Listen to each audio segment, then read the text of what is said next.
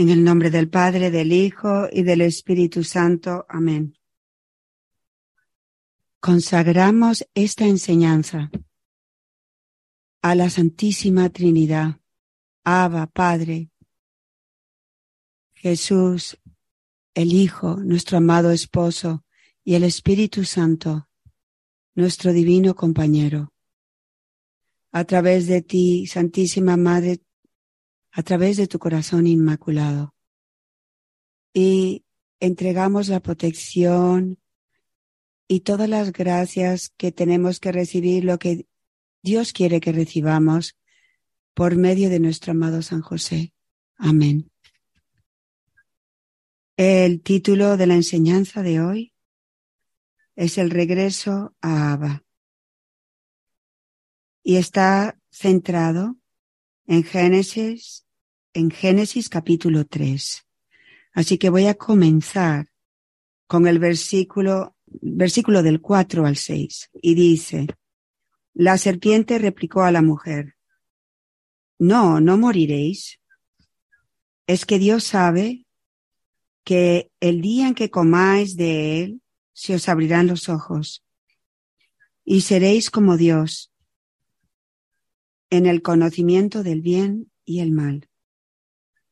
Entonces la mujer se dio cuenta de que el árbol era bueno de comer, atrayente a los ojos y deseable para lograr inteligencia.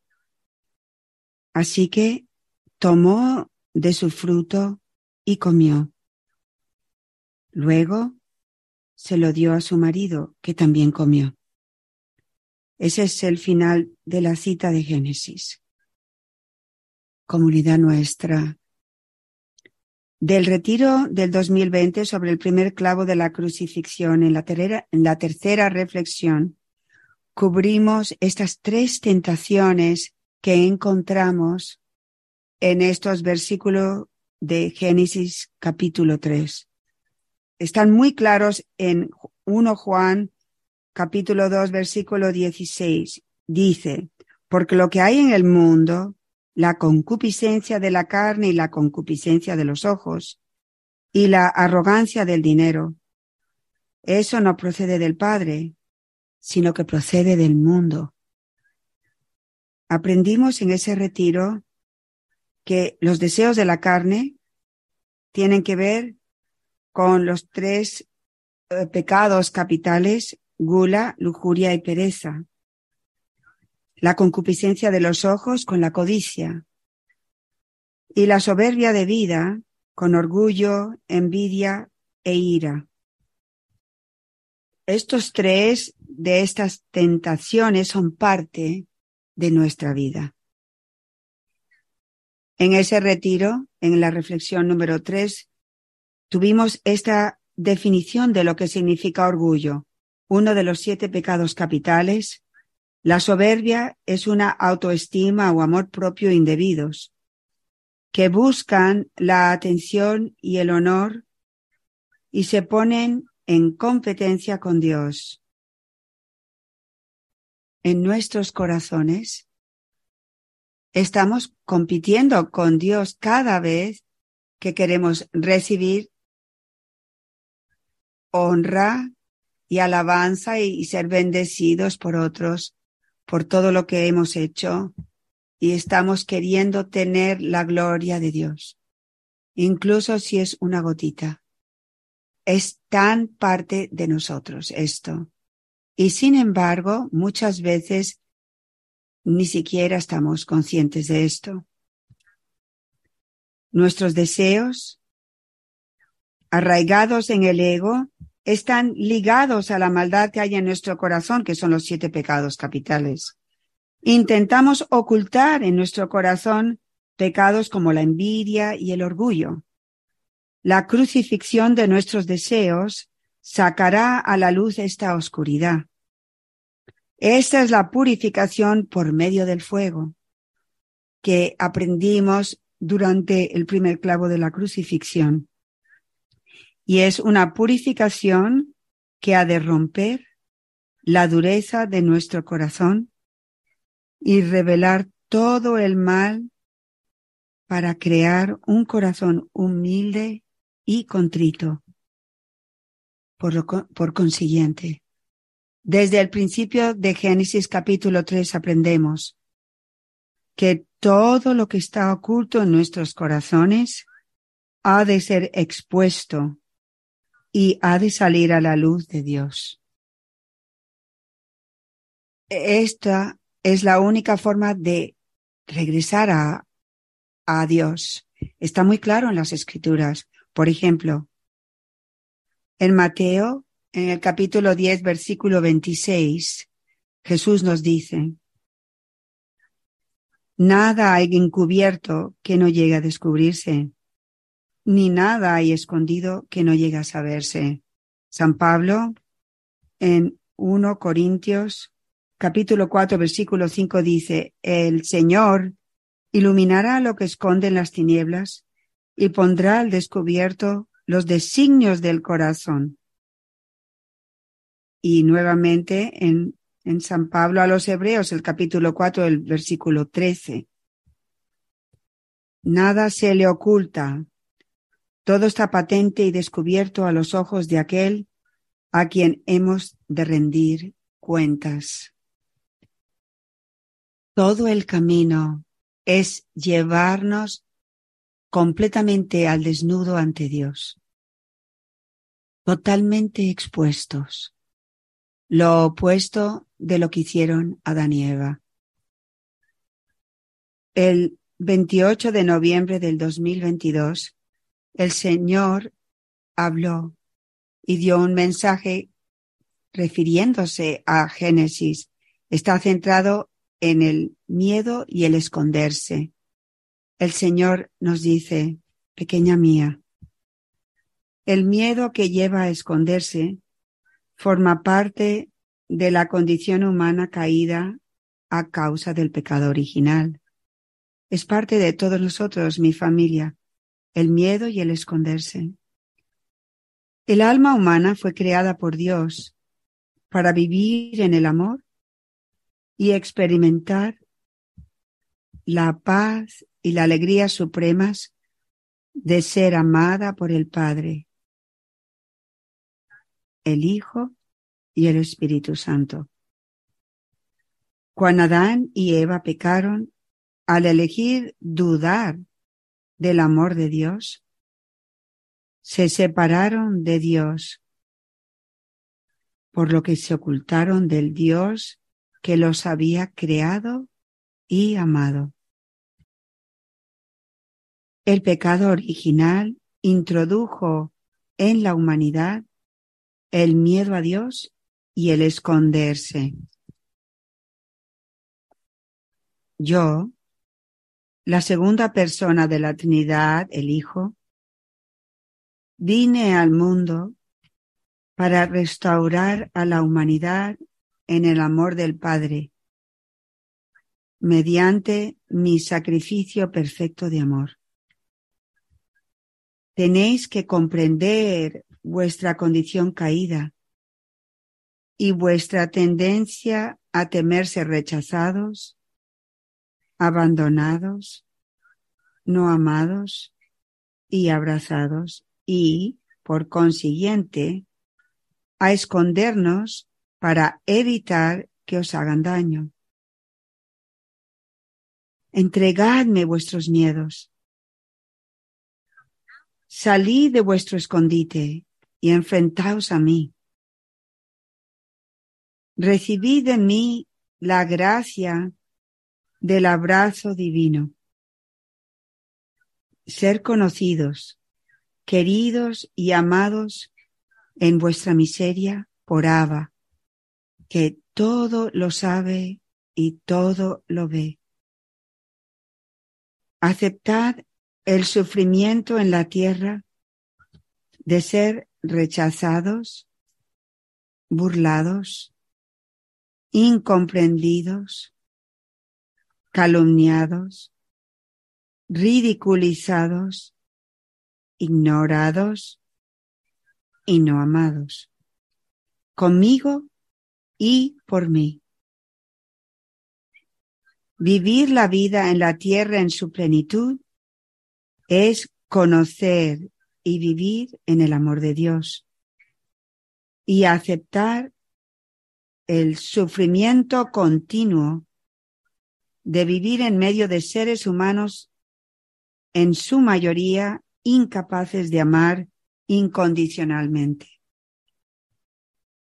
El encuentro con el amor te mueve a vivir en el abrazo de Dios, mientras recibes el quebranto de los demás y sufres por ellos como uno conmigo, por amor. Esta es la plenitud de la vida aquí en la tierra.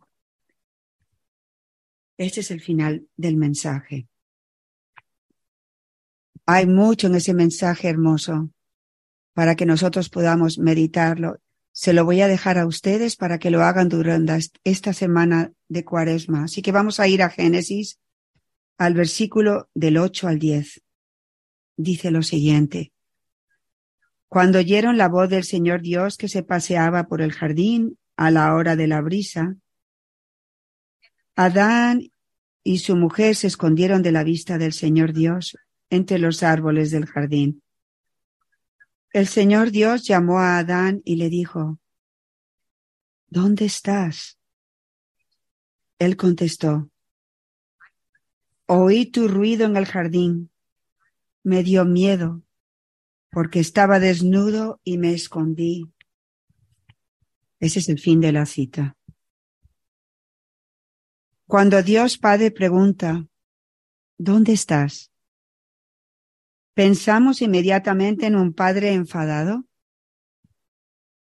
¿Pensamos en una madre enfadada sosteniendo una chancleta gritando, ¿dónde has estado?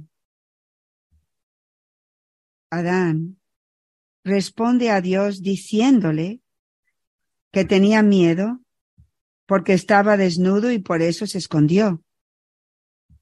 Él sabe que ha pecado al desobedecer a su padre. Su pecado tiene una consecuencia inmediata la verdad del Padre queda distorsionada en los corazones de Adán y Eva. Escuchen con atención, mi querida familia. Y por primera vez sienten miedo. El pecado ha distorsionado toda la creación.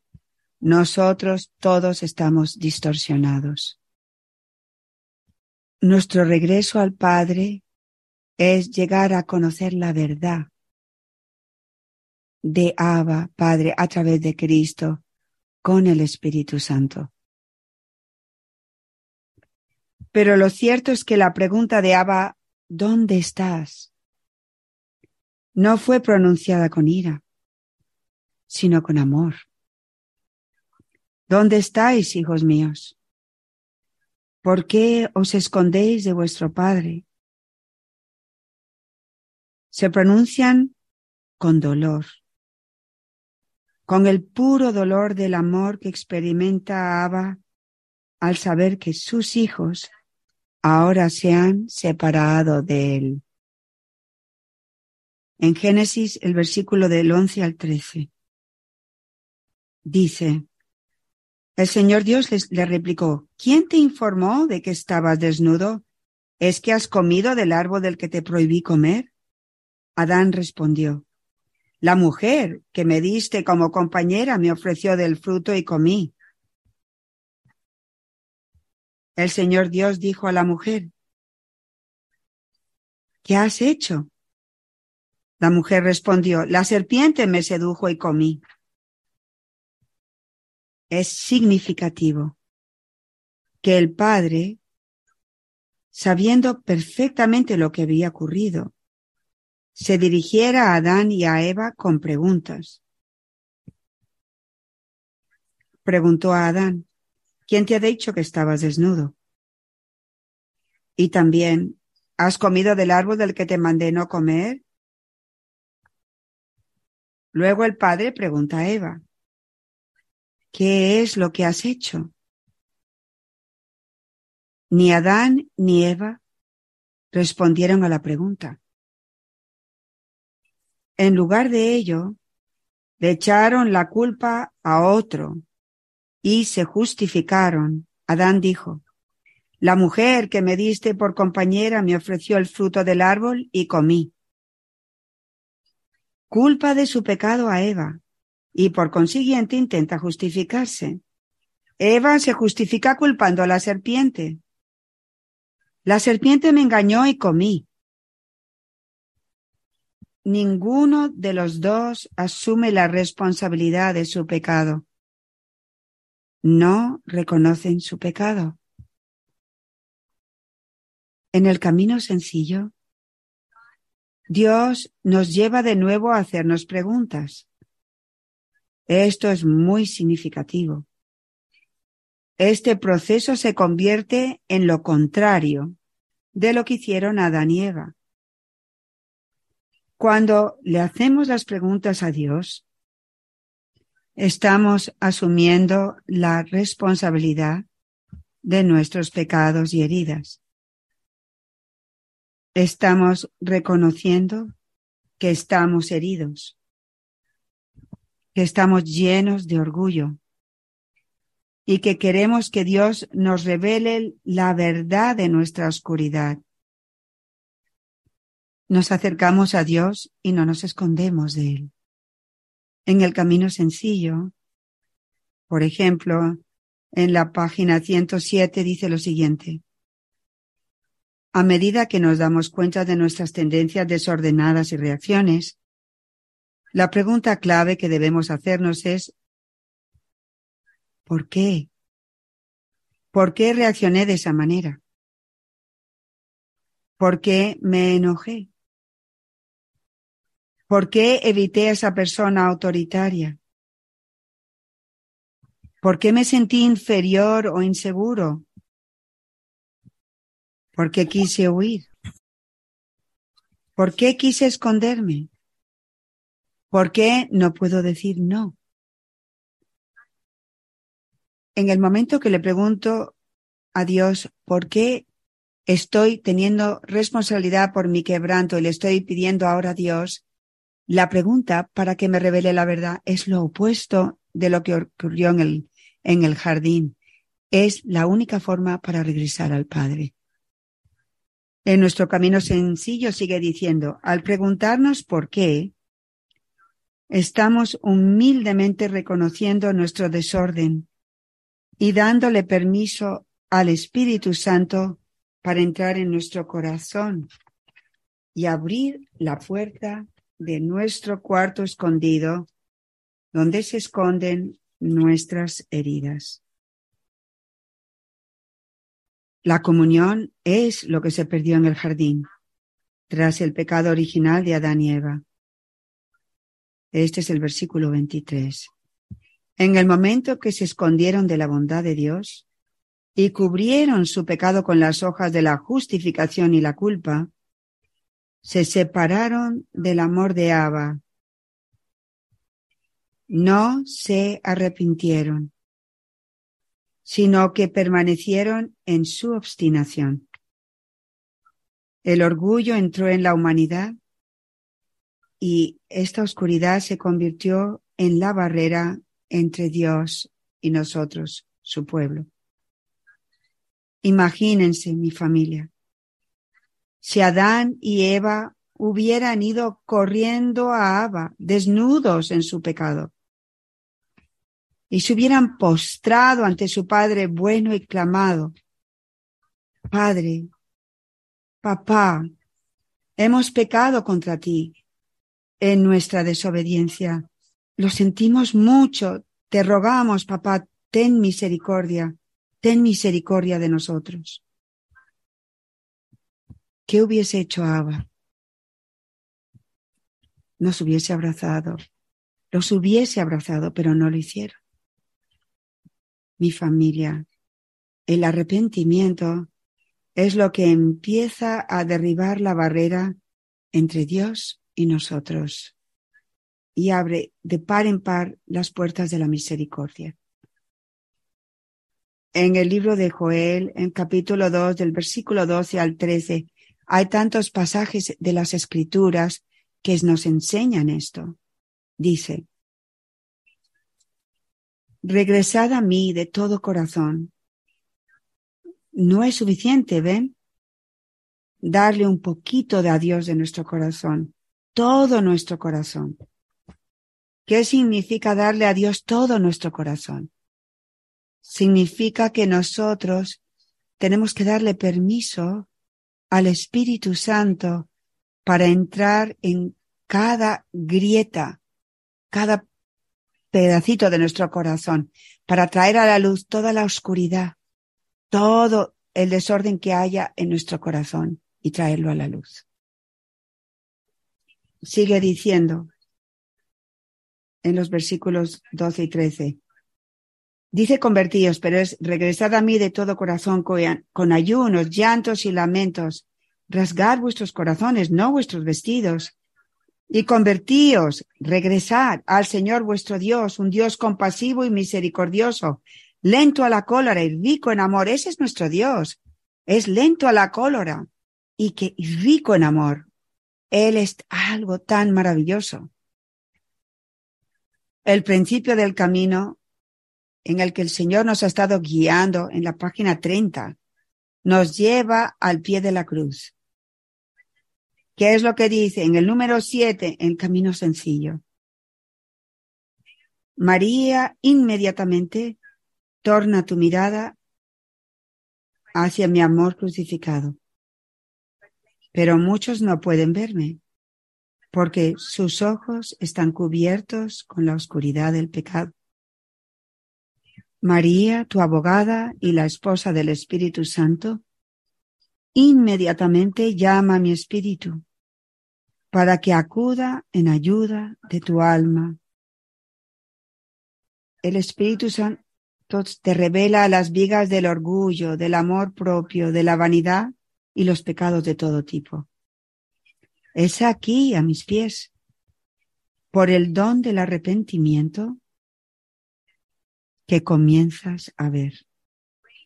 Gracia se edifica sobre gracia, pero también cada gracia quita un velo que impide a los ojos de tu alma ver la gloria de Dios que está frente a ti y la oscuridad que te impide ver y oír el susurro de Dios dentro de ti. Comunidad mía, es tan fácil para todos para ser humano, para cada ser humano, ver las cosas que están mal en otras personas. Pero es tan difícil para nosotros ver lo que está mal dentro de nosotros. Esta condición humana que viene del pecado original de escondernos, de guardar las cosas dentro de nuestro corazón, es parte de todos nosotros. Y la obra del Espíritu Santo de unión con Dios tiene que ser lo que Dios hace. Él comienza a revelar, a revelarnos, quitarnos los velos. El regreso a nuestro Padre mediante el don de la redención es lo contrario de lo que hicieron Adán y Eva. Por lo tanto, es por eso que, por lo que Dios nos lleva al principio del camino sencillo a los pies de Jesús crucificado, para abrirnos los ojos a nuestros pecados mediante el don del autoconocimiento, para llevarnos al arrepentimiento. Sin arrepentimiento no hay regreso al Padre.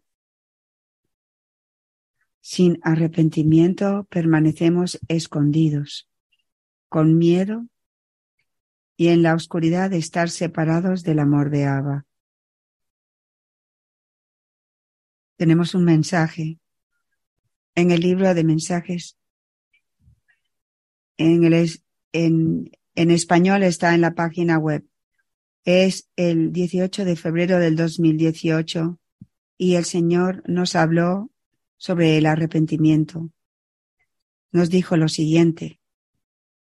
El arrepentimiento es el don de Dios que sirve para abrir el corazón humano endurecido para que puedan crecer mis semillas de conversión. Es por eso que lo que encuentran en los corazones que son obstinados es que no se arrepienten. Los corazones que son obstinados no, no vienen y dicen, oye, cuánto lo siento. Hacen lo que Adán y Eva hicieron, se justifican o culpan a otro. No dicen, lo siento, y cometí un error. Y, y por eso se mantienen en su obstinación y se separan del amor de Dios. Es algo tan triste. Jesús nos sigue diciendo, el arrepentimiento es la espada del Espíritu que abre la oscuridad dentro del corazón humano para que se llene con la luz de la verdad de Dios. Y la, la verdad te libera. Cada vez que descubrimos la oscuridad dentro de nosotros y nosotros permitimos que la luz de Dios entre y toque esa oscuridad, nosotros todos somos liberados. Esa esclavitud ya no tiene un agarre en nosotros, ya no nos controla. Nos sigue diciendo el Señor, vivir en arrepentimiento, tomen nota, tenemos que vivir siempre en arrepentimiento. Si realmente hemos llegado a vivir el camino, deberíamos diariamente ir a la comunión trayendo nuestra miseria, en lo que seguimos cayendo una y otra vez. Vivir en arrepentimiento, dice el Señor, es vivir revestido del conocimiento de lo que eres, que es miseria, y también del conocimiento de quien yo soy, que es amor y misericordia. Vivir en el arrepentimiento es vivir en la libertad de vivir en el abrazo de Abba, nuestro Padre. Familia mía, esta, esta frase es tan poderosa en el momento que nosotros nos desnudamos, venimos desnudos ante Dios y podemos decir, soy todo miseria. Por mí mismo no hay nada bueno en mí. Soy todo miseria. En ese momento, a través de Jesucristo, con Él, Jesús está desnudo en la cruz para llevarnos nosotros a nuestra desnudez. En ese momento entramos en el abrazo de Abba y comenzamos a saber verdaderamente quién es Abba. El Señor sigue diciendo y termina. Di a mis almas que busquen el verdadero arrepentimiento al pie de mi cruz. Y el poder de mi amor crucificado las liberará para vivir en mi paz y en la alegría de mi promesa. No hay otra forma para ser libres. No hay otra forma que esta. Adán y Eva cubrieron su pecado con hojas. Nosotros también cubrimos nuestros muchos pecados con máscaras y el manto de la falsedad. El camino sencillo de unión con Dios se convierte en el camino de Dios para quitarnos el velo a nosotros, su esposa, hasta que volvamos a quedar desnudos en nuestra miseria total. Debemos elegir no culparnos ni justificarnos, sino presentarnos ante Abba en Cristo crucificado, expuestos completamente en nuestra miseria total y exclamar, Dios mío, ten piedad porque soy un pecador. Así se restablece la comunión. Como el Hijo pródigo, entramos en el abrazo de nuestro Padre. Comenzamos a vivir el cielo en la tierra dentro de nuestros corazones en la unidad de la Trinidad. Y termino esta enseñanza con las palabras de nuestro Señor en lo que es verdadera unidad. en la página 240 del Camino Sencillo, nos dice lo siguiente. ¿Qué es verdadera unidad? En primer lugar, la unidad es unión con el Dios hombre. Yo, la segunda persona de la Trinidad, me hice hombre para que puedas llegar a conocer personalmente a tu buen Dios. Me hice hombre para liberarte de la esclavitud de tus pecados, para que puedas ver con los ojos de mis ángeles la gloria de Dios ante ti. Pero no me encarné en el vientre de María solo para salvarte y liberarte, sino para hacerme uno contigo. El Padre y yo somos uno. El Padre en mí y yo en Él, con el Espíritu Santo. La unión de la Trinidad es amor puro. He venido a la tierra para traerte la unión con la Santísima Trinidad por medio de la cruz, para no ser ya dos, sino uno. Es en esta unión que existe el amor. Para más información sobre el camino de unión con Dios, por favor visite el sitio de la comunidad Amor Crucificado, amorcrucificado.com. Que Dios les bendiga. Thank you.